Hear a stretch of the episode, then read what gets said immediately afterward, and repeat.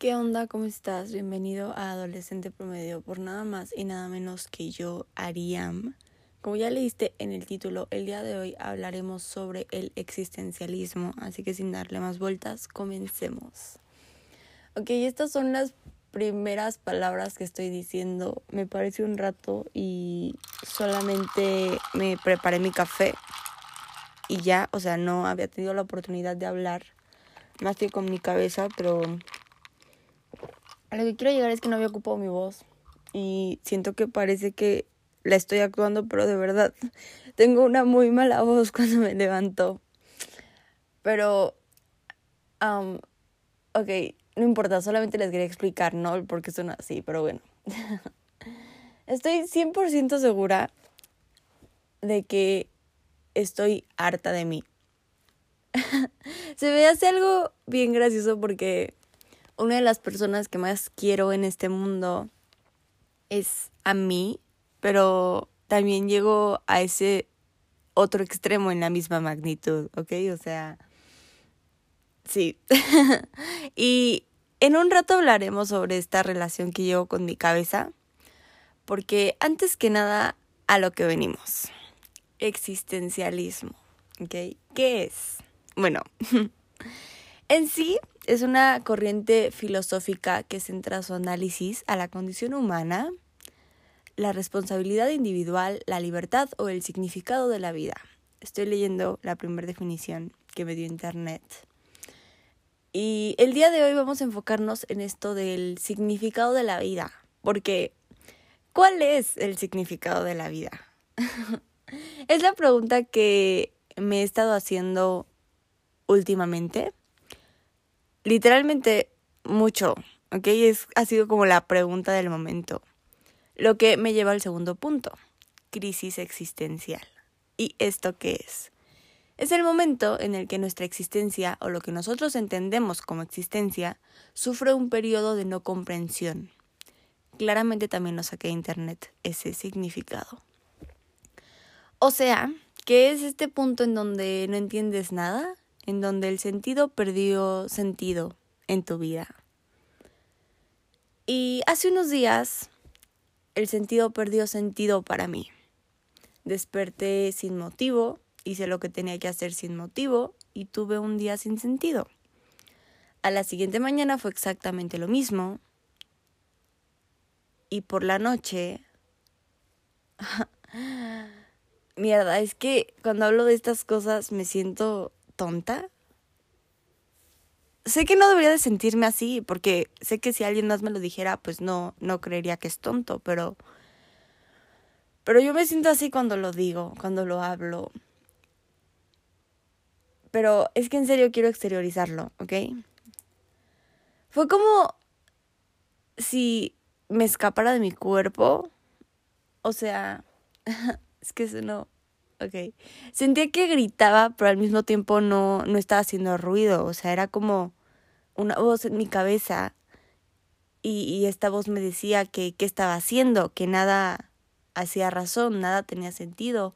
Y sentí como que se me escapaba la vida. Mi cuerpo seguía caminando, pero yo me sentía hecha un nudo por dentro. Y estaba en un lugar público, ¿ok? O sea, yo quería yo quería estar en mi cuarto, pero no estaba en mi cuarto. Y había una voz gritando en mi cabeza, pero al mismo tiempo estaba a lo lejos y tan cerca y, y no sabía cómo hacer para callar a esa voz. No sabía cómo entender lo que me estaba pasando. ¿Ok? Me gustaría poder explicar esto con un poco más de lógica, pero no sé cómo hacerlo. o sea, en serio que no sé cómo hacerlo. Esto es lo, esta es la mejor manera en la que te lo puedo explicar. Y creo que estos episodios han pasado en mi vida varias veces. No sé si es normal, no sé si así se ve una crisis existencial para todos, pero pero sí, pasó esto y ya me había pasado, pero esta este fue el más reciente. Y yo también me diría, Alexa, ¿por qué no vas a un terapeuta y ya? Porque ya fui y siento que solo perdí dinero. Entonces, no lo sé, dinero que ni siquiera tengo, ¿sabes? Entonces... Mm. El punto es que cuando me sucede esto, automáticamente comienzo a preguntarme, a bombardearme con esto de qué sentido tiene vivir, para qué estás aquí, vale la pena estar aquí, etc, etc. Y también me cuestiono y me encolera que, como ya he dicho anteriormente, no tengo una mala vida, o sea, definitivamente no tengo una mala vida, agradezco el lugar en donde estoy, las personas que me acompañan, y eso me hace recaer en esta guerra interna sobre el por qué me llegan estas preguntas existenciales. ¿Seré solamente una niña mimada, malagradecida o en serio tengo un issue? ¿Ok? O sea, no. No, no lo sé. Mm. Ni siquiera sé a quién poder contarle, a quién poder decirle algo así, porque sé que en este momento te lo estoy contando a ti, lo estoy contando aquí, pero a fin de cuentas sigo hablando sola en una habitación, en el closet de mi mamá, y, y nadie me está respondiendo. ¿Ok? Ocupo que me digan, güey, cálmate, o saber si no soy la única que pasa por este rollo existencial. Y cuando regreso a mis cuatro sentidos, cuando lo que pasé lo veo desde una perspectiva diferente, desde un punto en donde volví a retomar el control, todo es diferente. Me repito exactamente las mismas preguntas sobre qué sentido tiene vivir, para qué estás aquí, vale la pena estar aquí. Pero la diferencia es que ahora sí tengo una respuesta, sí tengo un motivo, ¿ok? O sea, ¿qué sentido tiene vivir? Pues sé qué sentido, porque en este momento me siento con sentido. ¿Para qué estás aquí? Tengo un objetivo, tengo motivos. ¿Vale la pena estar aquí? Claro que sí, quiero cumplir esos motivos, quiero cumplir esos objetivos, quiero hacer esto y aquello y bla, bla, bla. Pero esas respuestas solo están cuando me siento bien. Y no tendría por qué ser así. Porque cuando me agarren desprovisto, simplemente eso, me agarren desprovisto. Y y sí, y, es que sabes que lo que en realidad pasa es que estas preguntas son un arma de doble filo. O te pueden dar la seguridad que necesitas, o te pueden quitar lo que creías entender. Esto de la vida no es tan seria, me lo repito como afirmación continuamente para regresar a mi centro cuando estoy preocupada, cuando estoy ansiosa, porque pues la vida no es tan seria, ¿ok? Eres un punto en un planeta, dentro de una galaxia, dentro de un universo, y así se sigue y sigue la cadenita. Al final todos vamos a morir. y saber esto, te digo, es un arma de doble filo, ¿sabes? Porque por una parte me da ganas de vivir al máximo y por otra me las quita. o sea, estoy sonando muy depresiva, pero es que en serio, o sea, me quita las ganas. Porque si todos vamos a morir, entonces, en serio, vale la pena estar vivo. Pero, por otro lado, si todos vamos a morir, entonces quiero dar mi 100, quiero hacer ta, ta, ta y ta, quiero disfrutar de todo lo más que se pueda. Y mi mente no haya de qué lado pesa más la balanza. Bueno, claramente mi yo consciente sabe que la vida está para vivirla, pero mi yo en crisis no sabe qué hacer. Mi yo en crisis entra en crisis y ya. Y me da miedo esa yo. Me da miedo que esa yo quiera tomar alguna decisión estúpida. Y yo lo sé que, Alexa, ambas son la misma persona, ¿ok? O sea, lo entiendo, ¿qué estás diciendo? Pero es que sé que suena un tanto ilógico, todo lo que estoy diciendo, un poco descabellado. Sé que yo misma le está revisando este capítulo, no voy a entender ni una cuarta parte de lo que diga, pero sé que pierdo el control y no sé si es normal. No sé cómo tomar ese control, literalmente. Y me encantaría saber que no soy la única. bueno, o sea, no es como que quiera que otra persona sufra lo mismo. Conmigo es suficiente, pero Solo espero que no sea mi cabeza la única con este conflicto. Y otra cosa que me molesta es que igual yo siempre hablo sobre estas cosas y crecimiento personal y bla, bla, bla. Entonces, cuando me pasa esto, no me entiendo. Es como que, Alexa, eres una hipócrita. E-, eres, sí, o sea, eres una hipócrita. Pero, de verdad, o sea, quien dice que tiene la vida resuelta, no les creo. No les creo. Pero, ok, por otro lado, es que me di cuenta, he notado, que lo que me hace caer en este estado siempre es esa interrogante al... ¿qué?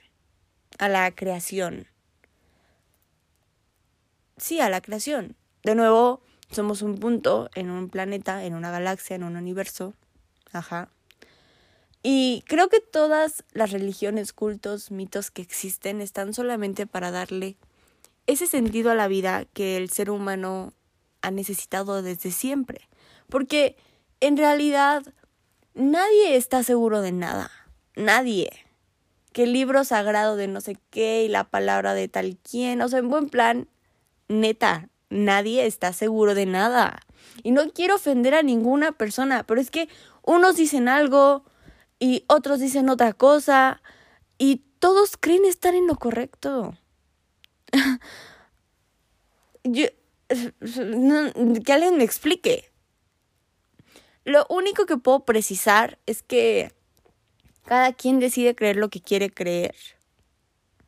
Y eso está bien, ¿ok? Porque mientras haga sentido contigo y tus principios, va. No le estás haciendo daño a nadie por creer en algo. No tengo un problema con eso. Solamente lo estoy diciendo para que lo tengas en cuenta, lo tengas en mente a la hora de querer buscar esa respuesta. Para mí es un, un factor incierto y ya, y eso me hace, me da un poco más de seguridad, porque sí, o sea, también es un arma de doble filo eso. ¿Habrá algún sinónimo para arma de doble filo? A lo que quiero llegar es que esas cosas que podemos aceptar, sabemos que no estamos seguros de ello, nos causan tranquilidad, pero también nos causan miedo, dependiendo de en qué estado emocional las agarremos. Que, pues sí, o sea, es de lo que me di cuenta cuando estoy en estas adversidades.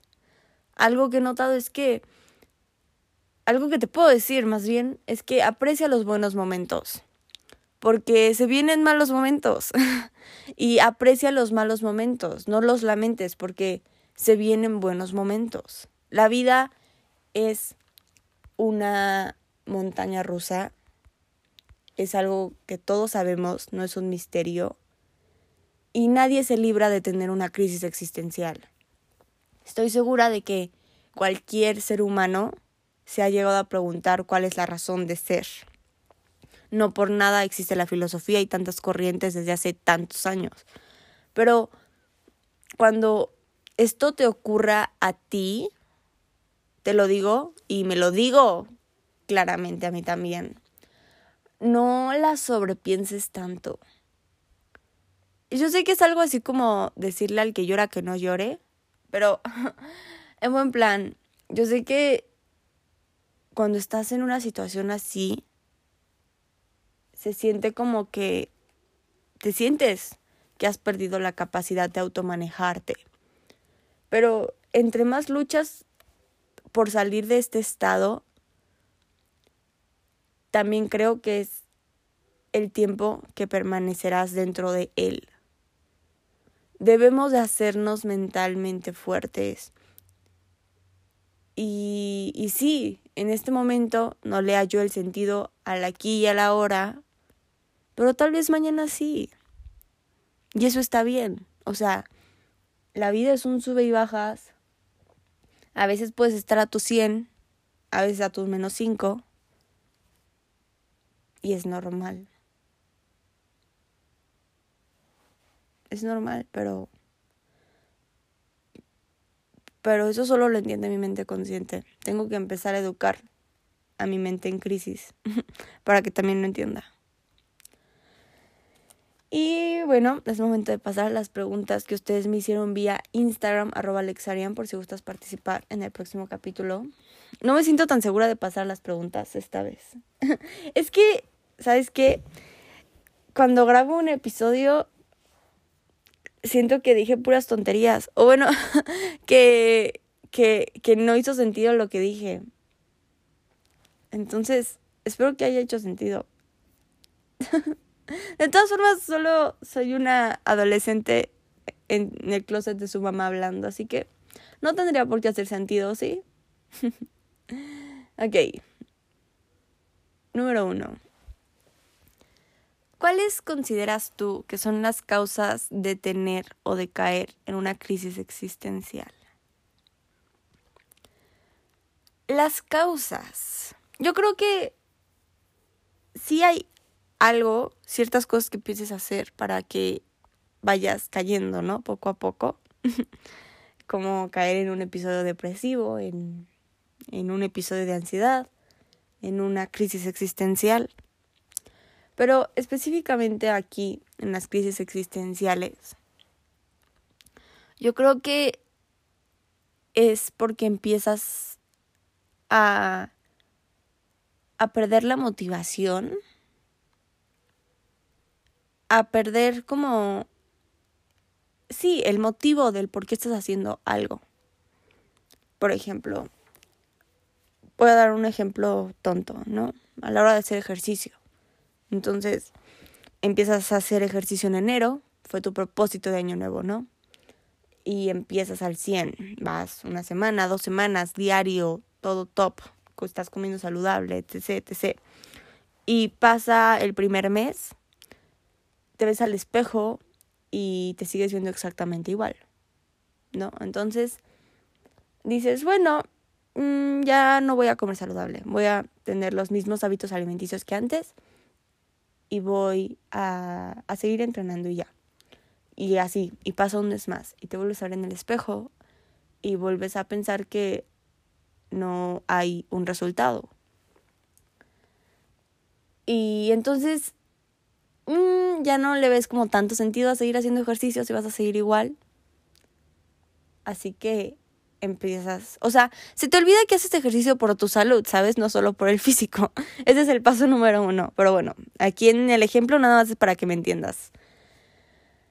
Ok, entonces pasan estos dos meses, te sigues siendo igual y entonces dejas de entrenar diariamente, ya nada más entrenaste una semana más diario y luego dos veces a la semana hasta el punto en el que lo dejaste.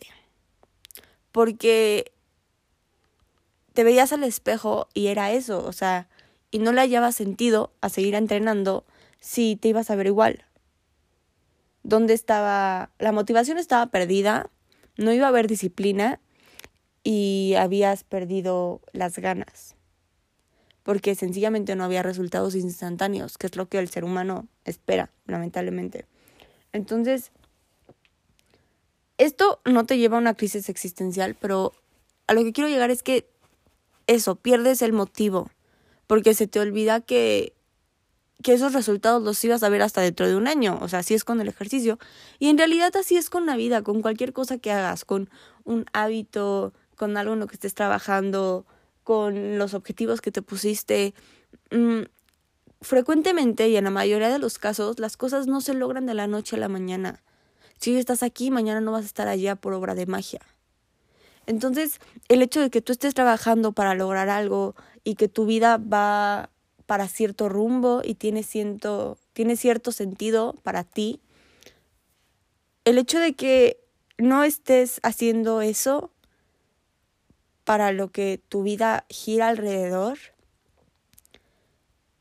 que el resultado no te esté llegando instantáneamente, yo creo que te hace caer en una crisis existencial, porque es cuando te empiezas a preguntar, ¿para qué estoy haciendo esto si no estoy logrando nada? ¿Para qué estoy esforzándome tanto si no estoy ahí en donde quiero estar, ¿me entiendes? Entonces llegan estas preguntas que ya dije sobre entonces nada tiene sentido, ¿para qué hago esto? No vale la pena, no sirvo, no bla bla bla, soy un punto en un planeta, en una galaxia, en un universo, ¿qué hago aquí? Si no estoy ahí en donde quiero estar, entonces ¿qué hago aquí? Y lo que haces aquí es es vivir, es vivir. Y en, en un momento así yo creo que es algo, una experiencia personal, pero mínimo a mí se me nubla la cabeza, ¿ok? No sé qué tan lógico suena eso, pero se me nubla la cabeza y no logro entender eso, que, que, la vida sí tiene sentido, pero, bueno, no es que tenga sentido, pero en, en un momento así no, no carburo los pensamientos, entonces es como es que es raro, pero... a ver, el punto es que una causa, que fue la pregunta, para caer en estas crisis existenciales, yo creo que es eso, empezar a perder las ganas por algo o no tener esos resultados instantáneos, no estar en donde quieres estar en este preciso momento, entonces el ego te empieza a golpear y te empieza a decir que como no estás haciendo eso que el ego quiere, entonces no vale la pena hacer nada. Eso creo que es lo que sucede y esa creo que es como la, la principal causa. Y también que es algo normal, o sea, todas las personas, todas nos hemos hecho esa pregunta de ¿qué hago aquí? ¿Para qué estoy aquí? porque el ser humano siempre quiere tener un motivo. Y en realidad estamos aquí para vivir y ya, ¿no? Para para disfrutar, pero pero siempre queremos tener respuestas. Siguiente. A mí me pasa que me da ansiedad no saber con certeza el por qué o para qué hago lo que hago. Termina siendo un círculo vicioso entre ansiedad y crisis existencial. Tú pasas por lo mismo yo creo que justo un paso antes de la de, de esta crisis es un poquito de ansiedad, ¿no? Porque es eso de el miedo a no saber, el miedo a no entender, ese miedo irracional de qué estoy haciendo con mi vida. Entonces, eso te lleva a una crisis existencial. Y de hecho, cuando estaba, cuando sabía que iba a hablar de este tema, me puse a indagar un poquito al respecto sobre qué es una crisis existencial y venían varias o sea, las características hay varias similares con a las de la ansiedad. Entonces, yo creo que sí van tomadas de la mano. y sí creo que son que cuando estás cayendo en esto, sí caes en un círculo vicioso entre ansiedad y crisis existencial. Yo paso por lo mismo. Mm, es que el problema es que no sé qué es lo que tengo. y y no he logrado entenderlo. Más bien no me he dado la tarea de entender qué es lo que tengo, qué es lo que me pasa, por qué me siento así. Y yo sé que es muy irresponsable de mi parte porque lo que yo siempre le digo a las personas es que cuando te tienes un problema te, te sientes y lo analices, ¿no? Porque es lo que tienes que hacer. Pero a mí me da miedo hacerlo, ¿ok? A mí me causa un conflicto sentarme a analizar qué es lo que me pasó porque siento que eso me va a llevar a otro hoyo y luego otro hoyo y otro hoyo y no va a haber fin. Aunque sé que en la realidad no va a pasar eso, al contrario, me va a ayudar a solucionar lo que sea que tenga en la cabeza, pero no lo he hecho, no lo he hecho y sé que está mal, pero lo que te digo a ti es que si lo hagas y sí, sí paso por lo mismo que tú, me, me identifico y es que, ay, eh, neta, por eso siempre digo que no me gusta la adolescencia. es que, o sea, yo creo que sí, la adolescencia es como esos mejores años para hacer lo que quieras, porque no tienes como las responsabilidades de un adulto y tampoco no eres tan libre como un niño, en cuestión de que ya te dejan salir con tus amigos, ya tienes un poquito de más libertad económica, ya eres según más consciente, según, aclaro. Entonces, pues está bien, ¿no? Ser adolescente, pero a mí no me gusta porque yo creo que pues es en este momento cuando quieres darle solución a todos los problemas de tu vida y entender tu futuro y saber qué vas a hacer. Entonces es cuando tenemos más issues mentales por esta misma razón, porque no podemos saber con certeza qué es lo que va a pasar. ¿Cuál, cuál es el propósito aquí? O sea, no. Chance si sabes tu propósito en este momento, pero no tienes por qué tener tu vida resuelta a los 18 años. Y tu carrera que elijas en universidad nos lo hacen ver como la decisión más importante de nuestra vida. Y sí es una decisión importante, pero a muchos nos causa un conflicto muy, muy grande porque es como, si estuve una mala carrera, entonces ya mi vida va a ser una basura y mm, perdición. O sea, no, no, no, no tiene por qué ser así. Porque te digo, o sea, la vida no es tan seria. El problema con esto de la vida no es tan seria es que sí te digo, te ayuda a relajarte en cuestiones así, pero igual cuando estás en esta crisis existencial y no, no entiendes nada y te dices la vida no es tan seria, entonces si la vida no es tan seria, ¿qué hago aquí? Es, ah, es un lío esto, es un lío. Y por eso tenemos que controlar la manera que queremos pensar. Y cuando estamos en un estado no tan bueno, saber tener la capacidad de controlar esos malos pensamientos y de decir, sí, ahorita me siento mal, pero no por eso ya valió toda mi vida y no por eso ya basura y perdición, o sea, no. Y, y, hay que aprender a salir de este, de este ciclo, de este ciclo de estoy bien, estoy mal, y estoy bien, estoy mal, estoy bien, estoy mal, estoy bien. O sea, tampoco puedes estar bien toda tu vida, eso es imposible. Pero lo que siempre digo, o sea, yo creo que mi mayor éxito sería estar en paz con las decisiones que tomé, que voy a tomar y que estoy tomando. Entonces, para salir de este círculo vicioso entre ansiedad y crisis existencial, hay que encontrar nuestro centro y que nuestro centro sea estar en paz, no estar felices. O sea, qué, qué aburrido ser feliz todos los días. Hay que sentirnos en paz, porque estando en paz te alineas con tus emociones. Y mira, yo no sé mucho sobre estos temas de alineación y de eso, o sea, es algo en lo que me gustaría como investigar un poco más, saber más al respecto. Y lo voy a hacer, es un propósito, lo voy a hacer 100%, pero en ese momento es lo que te puedo decir. Y chance, cuando ya sepa sobre el tema y me escuche hablando de esto, voy a decir, Alexa, qué tontería estás diciendo. Pero está bien, ¿no? Es parte de crecer. Y es normal. ok.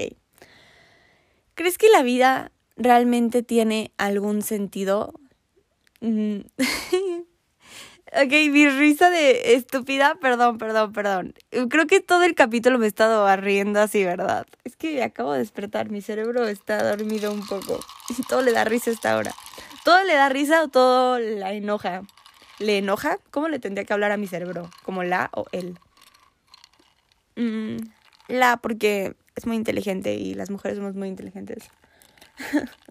ok. Ya, ni al caso. El punto es que... ¿Crees que la vida realmente tiene algún sentido? Yo creo que no. yo, yo, yo creo que eh, es algo así como Alicia en el País de las Maravillas. Y mira, cada quien le puede encontrar el sentido que quiera, que es lo que venía diciendo sobre las creencias, ¿no? Cada quien puede creer en lo que quiera y cada quien puede tener su propia definición sobre el bien y el mal, sobre su propio Dios, sobre si leer es bueno o es malo, sobre si saber historia es bueno o es malo, sobre, o sea, cada quien va creando esas que es que es la moral, pero también aparte de la moral, pues es lo que tú crees, ¿ok? O sea, es en general lo que tú crees y lo que tú piensas sobre la vida. Y a partir de eso tú vas a formular tu propio sentido, pero entonces esos sentidos que intentamos encontrar, porque es eso, lo intentamos encontrar porque lo necesitamos, porque como personas queremos llenar ese vacío de incertidumbre. Entonces tú construyes tu sentido, tu motivo, y está bien, pero es personal. Cada cabeza es un mundo. Cada, cada persona crea eso y cree en eso que quiere creer. Y en sí la vida como tal, como concepto, como colectividad, no, no tiene sentido. no, para mí no. O sea, porque yo lo analizo y luego me pasa que voy en el carro, ¿no? Y veo a una persona en otro carro y digo, o, bueno, o sea, veo, un, veo otro carro con personas y luego hay otro carro atrás con las personas y así, ¿no? Hay mucho tránsito. Entonces, me pongo a imaginar como que a qué lugar va cada persona y en qué situación está cada persona. Y entonces me digo, o sea, de verdad, yo no conozco a esta persona que está al lado de mí en el carro de al lado. Y luego lo analizo más y digo, y nada más estoy en esta calle y hay otras mil calles más y luego hay otro estado y país y planeta y hay muchísimos más planetas y, y, y me friquea, o sea, me, me impresiona porque de verdad, ¿cuántas personas caben en el planeta? Y todos pensamos de maneras diferentes porque todos fuimos educados de una manera diferente y todos, o sea, en general la historia de la creación del ser humano es vista diferente dependiendo de tu religión, ¿no? O si no crees en Dios, pues dependiendo de la ciencia, pero todos tenemos un concepto diferente. Entonces, eso se me hace como bien impresionante y bien raro. Espero no ser la única que se pone a analizar esto, porque es ahí cuando me siento como que todo es un sueño y yo estoy creando mi propia realidad. Pero es que de verdad, tú estás creando tu propia realidad. Tú estás en el lugar en donde quieres. Bueno, no. Sé que esto es una frase muy desde, hablando desde el privilegio, claramente. Pero yo creo que sí podemos construir esa, ese alrededor. Bueno, no, me estoy cayendo mal yo misma, olvídalo.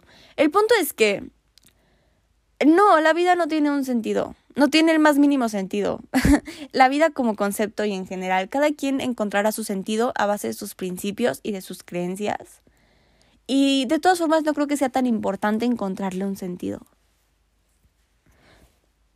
yo creo que sí es importante tener como propósitos porque es lo que te hace querer estar aquí, ¿sabes? Cuando tienes un propósito, tienes un motivo de vivir.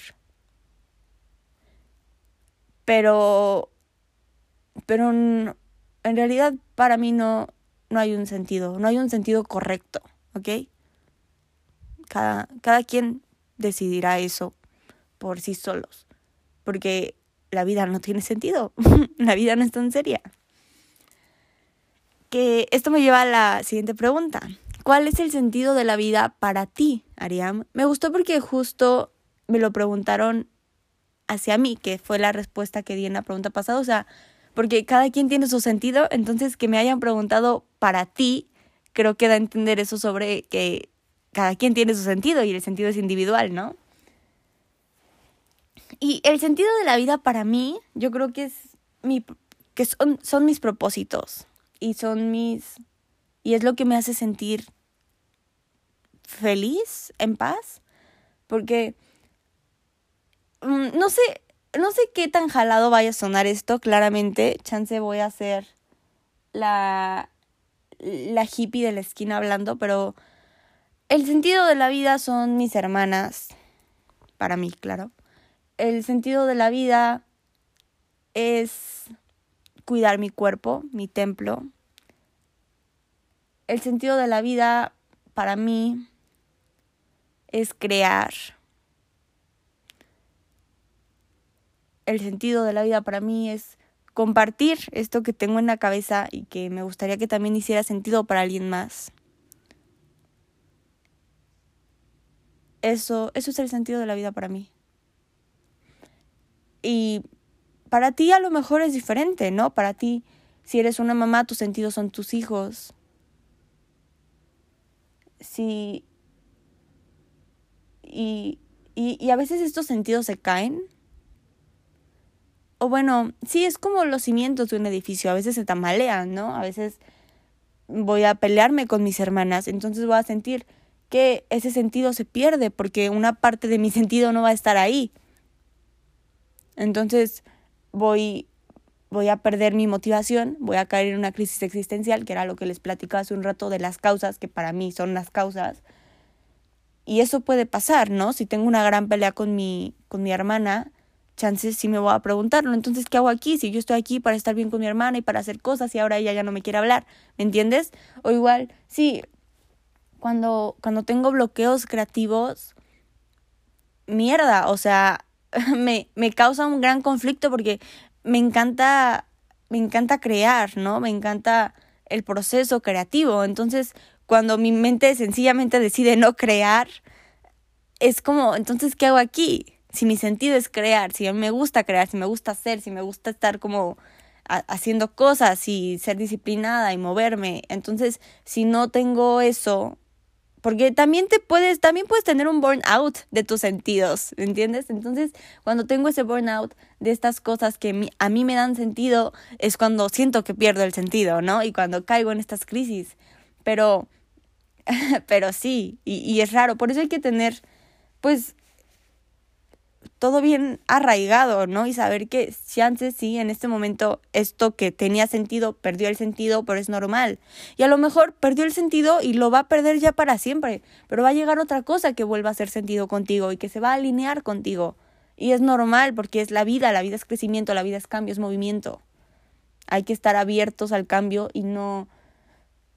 y, y cuando sentimos que la vida se nos va y que no que nada es coherente, que nada tiene razón ni motivo, pues recordar que, que, es normal también estar así, es normal y es una transición. Y repito, o sea, disfruta los buenos momentos porque van a llegar malos momentos.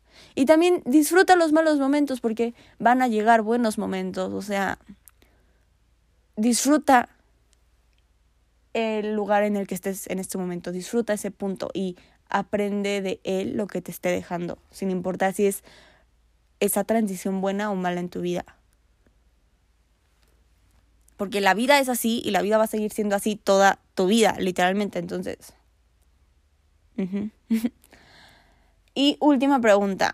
¿Qué haces tú para regresar a la realidad de nuevo después de haber estado en una crisis? ¿Qué hago yo?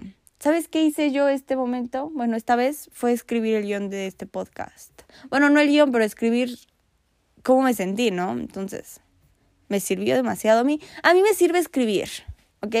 De verdad que sí es mi diario secreto desde que tengo, como desde que aprendí a escribir. me encanta. Pero ahora, pues sigue siendo un diario, ¿no? Pero también es mi es, es, mi, es mi mejor amigo. tristemente mi mejor amigo es una libreta. bueno, no, no tristemente, o sea, en buen plan. una pluma y una hoja se han vuelto mi, mi mejor compañía cuando me siento así, porque yo creo que es a quienes les puedo hablar y puedo y en donde puedo sacar todo lo que traigo en la cabeza sin sentirme criticada o sin que me dé no criticada, porque no es como que si le cuento a mi mejor amigo que sí es una persona me vaya a criticar, no, no lo va a hacer, pero pero uno se crea como estos propios prejuicios, ¿no? Y estas propias pues sí, estos problemas, estas inseguridades de que no es que si digo esto van a creer que estoy loca y van a creer, o sea, aunque en realidad no sea así, pero la mente tiende a sobrepensar. Entonces, para mí escribirlo es como decirlo 100% en paz, ¿ok? No, no siento que alguien me vaya a criticar. Y aunque mi mamá, no sé si haya agarrado alguna vez mis libretas y las haya leído, yo creo que sí, porque, no por chismosa, pero pues es tu hija, ¿no? Quieres saber. Entonces, chance, si alguna vez ha leído lo que he escrito, pues, ¿qué tiene? Una vuelta en mi cabeza no hace mal. Y también, luego a mí eso me pasa, ¿no? Que estoy escribiendo y digo, no, porque si mi mamá lo lee o si mis hermanas lo leen, van a creer que estoy fumada. O también, ¿saben algo que me sucede mucho? Es que mientras estoy escribiendo en mi diario, según yo en mi cabeza, voy a ser como Ana Frank. O, o sea, no, no, es que quiera, no es que quiera ser como ella, pero me refiero que siento eso, ¿no? Que alguien va a leer mi diario como Ana Frank, entonces luego escribo cosas así bien poéticas, ¿no? Pero eso, eso es nada más porque me siento, me siento el personaje principal en el mundo, pero bueno, el punto es que escribir me sirve demasiado, me ayuda demasiado a escribir en cualquier formato, ¿ok? En mi diario, En, tengo varias libretas, entonces cada libreta es para un formato diferente. Entonces sí. O escribir en mi teléfono cuando no tengo uno abajo a la mano o en la laptop, donde sea, pero escribirlo. Y, y si te sientes flojo de escribir, entonces siéntate enfrente de un espejo y habla con él. bueno, con tu reflejo. Porque pero habla con tu reflejo como si fueras otra persona, ¿me entiendes? Y yo sé que igual esto suena bien loco, pero en serio que me sirve. A mí cuando tengo una discusión con alguien y no la supe solucionar de la mejor manera, me siento en el espejo, entonces ahí intento hallar esa solución. Pero lo hablo conmigo, es como que, es que le dije esto y, y la otra, y luego mi reflejo me contesta. O sea, sé que esto suena muy tonto, es muy absurdo, pero, pero también me sirve a veces cuando no tengo ganas de escribir Um, llorar. Claramente llorar es la mejor medicina. Um, no, no te voy a decir que no llores porque... Porque, what the fuck, ¿por qué la gente dice que no llores? O sea, está bien llorar. Está bien llorar, creo que eso te hace mentalmente fuerte. Porque como esa, esas personas que se las dan de muy machitos, que porque no lloran y es que los hombres no lloran. No, es que no sabes llorar, es porque, es porque no, no, no controlas, o sea, quieres tener el completo control de tus emociones porque sabes que no tienes ese completo control. Entonces, llora. Yo te recomiendo llorar lo que necesites. Tampoco te la agarres y digas, ah, ya voy a llorar el resto de mi vida. O sea, no, llora lo que tengas que llorar y después agárrate lo que tengas y, y regresa, ¿me entiendes? ¿Qué otra cosa me sirve a mí para regresar a la realidad? Yo creo que esas tres, ¿eh? chance, si aún no te sientes completamente capaz de regresar a la realidad, pero tampoco quieres seguir en ese estado, entonces mm, no, no es el mejor consejo porque evitarlo nunca es lo mejor, obviamente, pero, pero yo sé que a veces uno es eso lo que quiere, entonces haz lo que sea que disfrutes. Si te gusta pintar, entonces pinta. O si te gusta bailar, baila. Si quieres bañarte, bañate. ¿Por qué lo digo? Porque a mí me relaja bañarme. Entonces, sí, chance tú también te quieres bañar, entonces bañate. o si te gusta tejer, teje. Em, yo quiero aprender a tejer.